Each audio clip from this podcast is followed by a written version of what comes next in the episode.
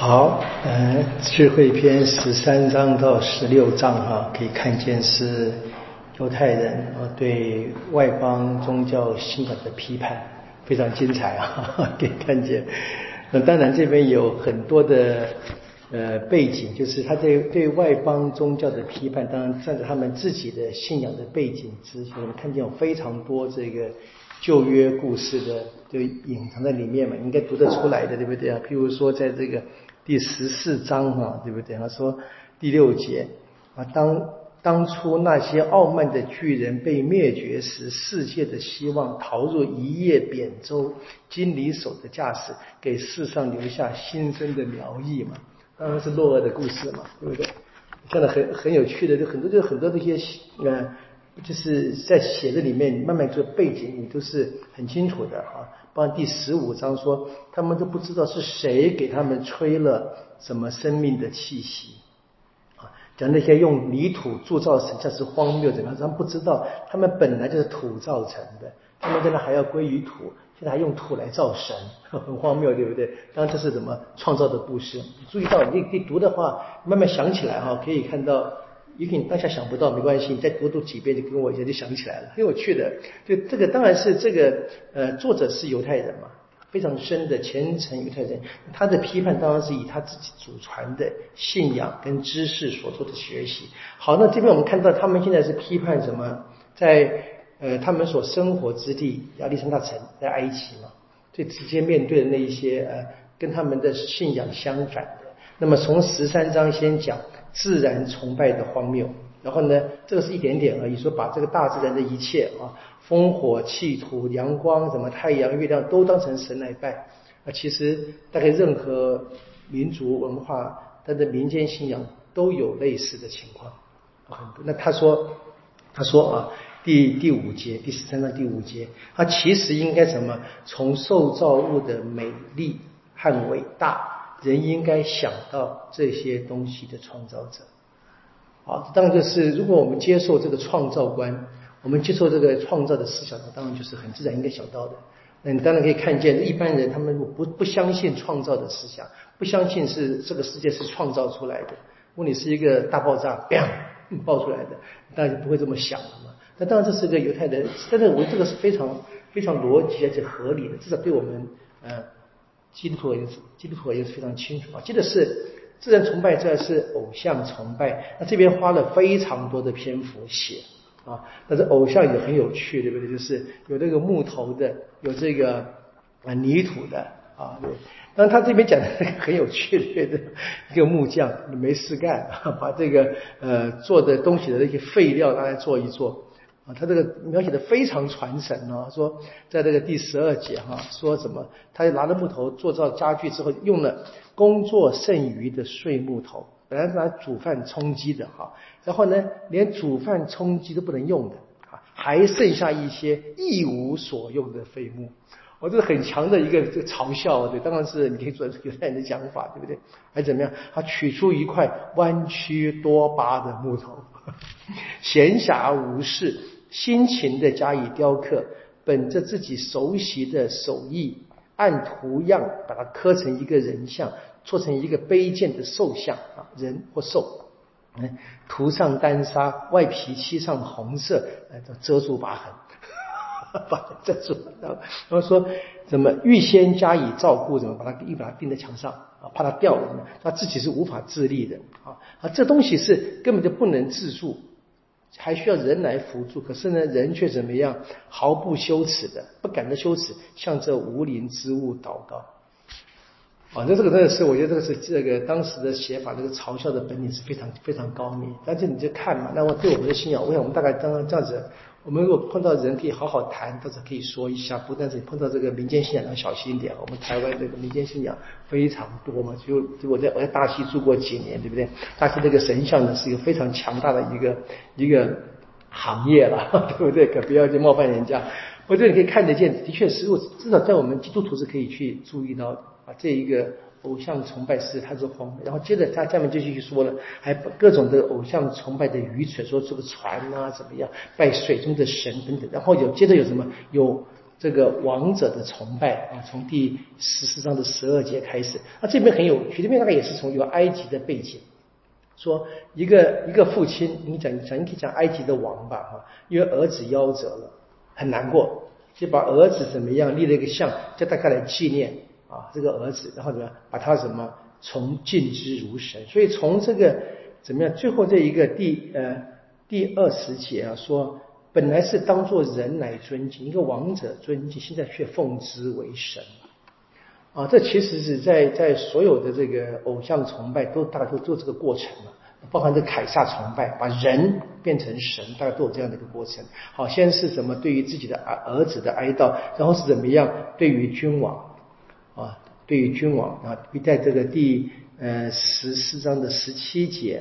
啊，说住在远方的人不能当面尊敬国王，并由远方设想国王的像，为所要尊敬的君王制造一座可见的肖像，像那不在跟前的殷勤献媚，如同在眼前一样。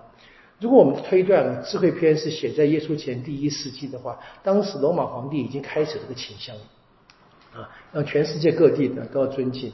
那其实，如果你要严格来讲的话，像我们这个现在这个在台湾这些很多人开始就抗议这个，比如说这个国父纪念馆啊、中正纪念堂啊怎么样？我们大概我想一般人不至于把他就是把这个呃孙中山或者是蒋中正先生当成神啊。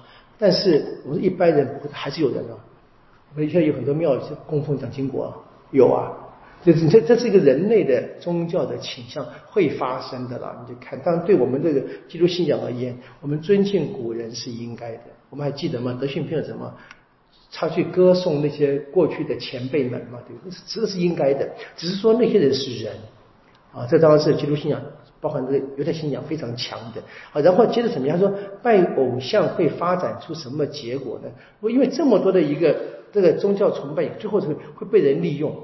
假借这个宗教信仰来发展出各种的邪恶，这是第十四章的二十二节以后所讲的。然后说，那所以这个罪过怎么最大的根源是什么呢？在这个第二十九节，什么就是崇拜偶像跟妄发虚誓这两件事。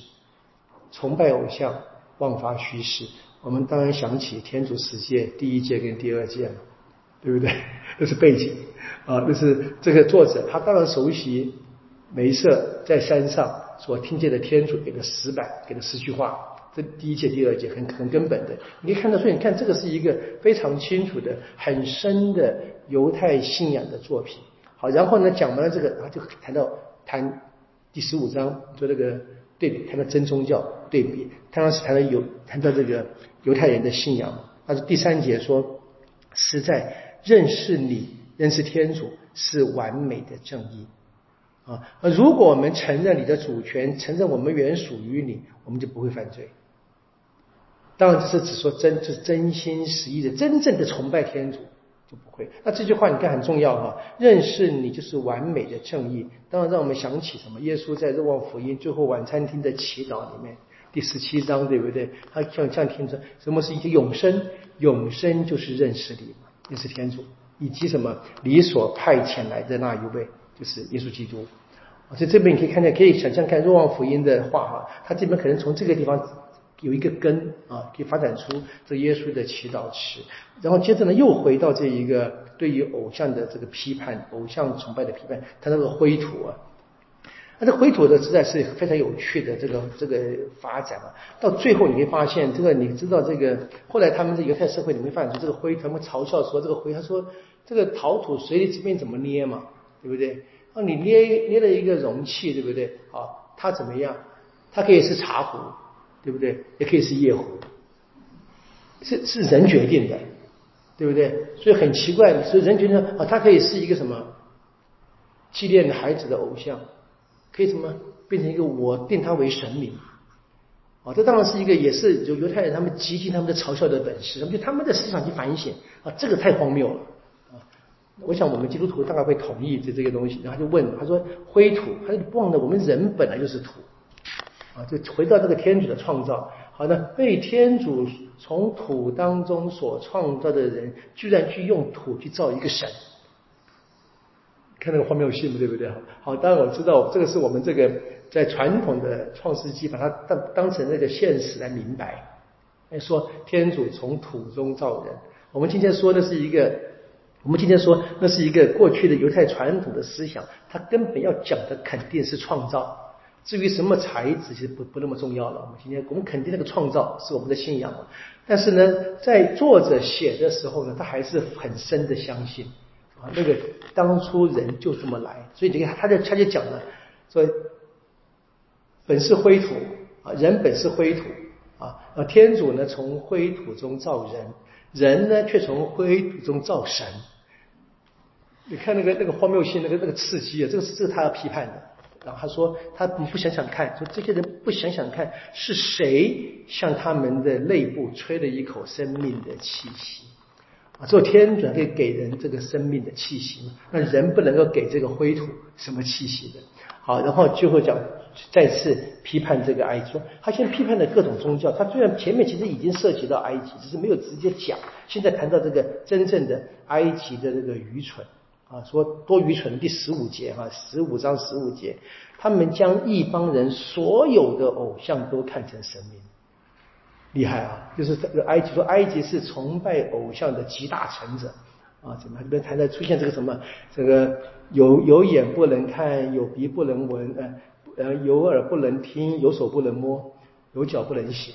我们在日课里面常唱这一句话。对不对？有应该有印象嘛？对不对？谈这外邦的宗教，好，然后怎么样？他们有什么动物的崇拜？然后说他们崇拜什么就被什么惩罚。我们当然想起了第十六章它的基本的背景，当然是出埃及的故事，对不对？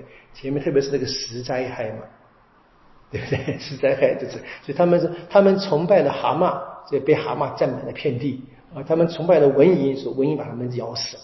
等东西，这个很多这个这样讲法啊，这个是铜蛇跟蝗灾，这很有趣。他就谈到特别谈特别谈到这个他们的信仰，说这些人被蛇咬是因为有是以色列人背叛天主嘛，就抱抱怨美色，对不对？好，天主罚了蛇咬，然后呢，天主叫梅瑟做铜蛇。好看关键第七节哈，他说反转向这个标记铜蛇，对不对？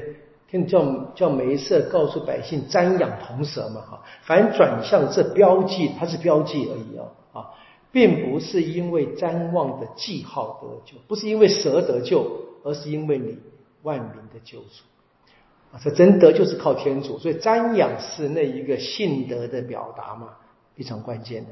所以下面还是一样，最后面说各种各种治病的话怎么样，在第呃十二节说上主啊。治好你的，治好人们什么？不是草药，不是膏药，是你的能够医治一切的话，当然是上主的圣言。然后有马纳跟冰雹，也是这个犹太人出埃及的故事。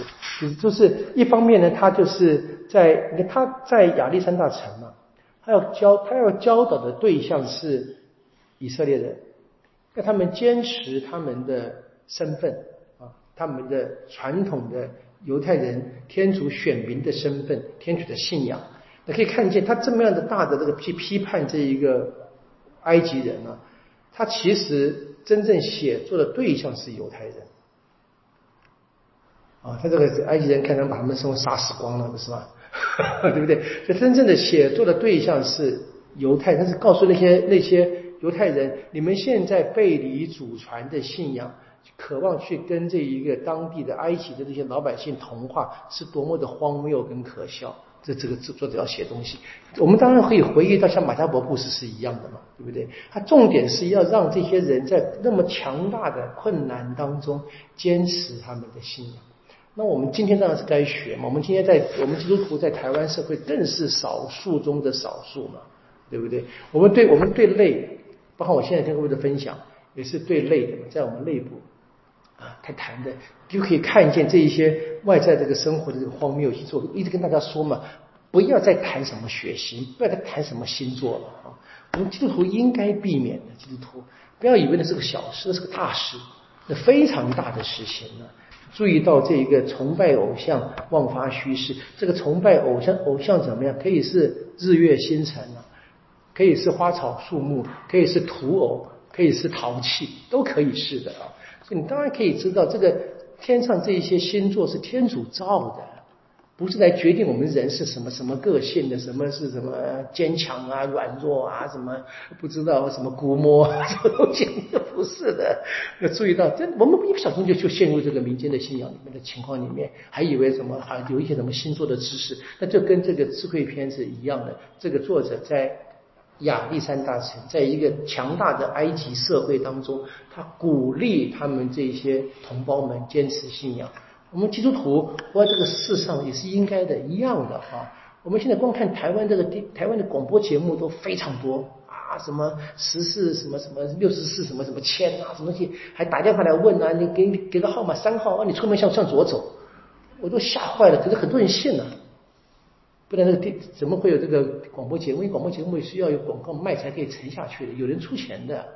那很惊人的，那我们我们不能不能挡那个，对不对？我们该注意到我们的信仰是什么，好像能够坚持吧。在这个强大的压力下，的确不不容易。我们就求天主帮助我们，我们就到这边。明天我们可以结束这一个智慧篇了。愿光荣归于父，及子及圣神，及作作而今日亦然，直到永远啊！因父及子及圣神之名啊！好，谢谢大家。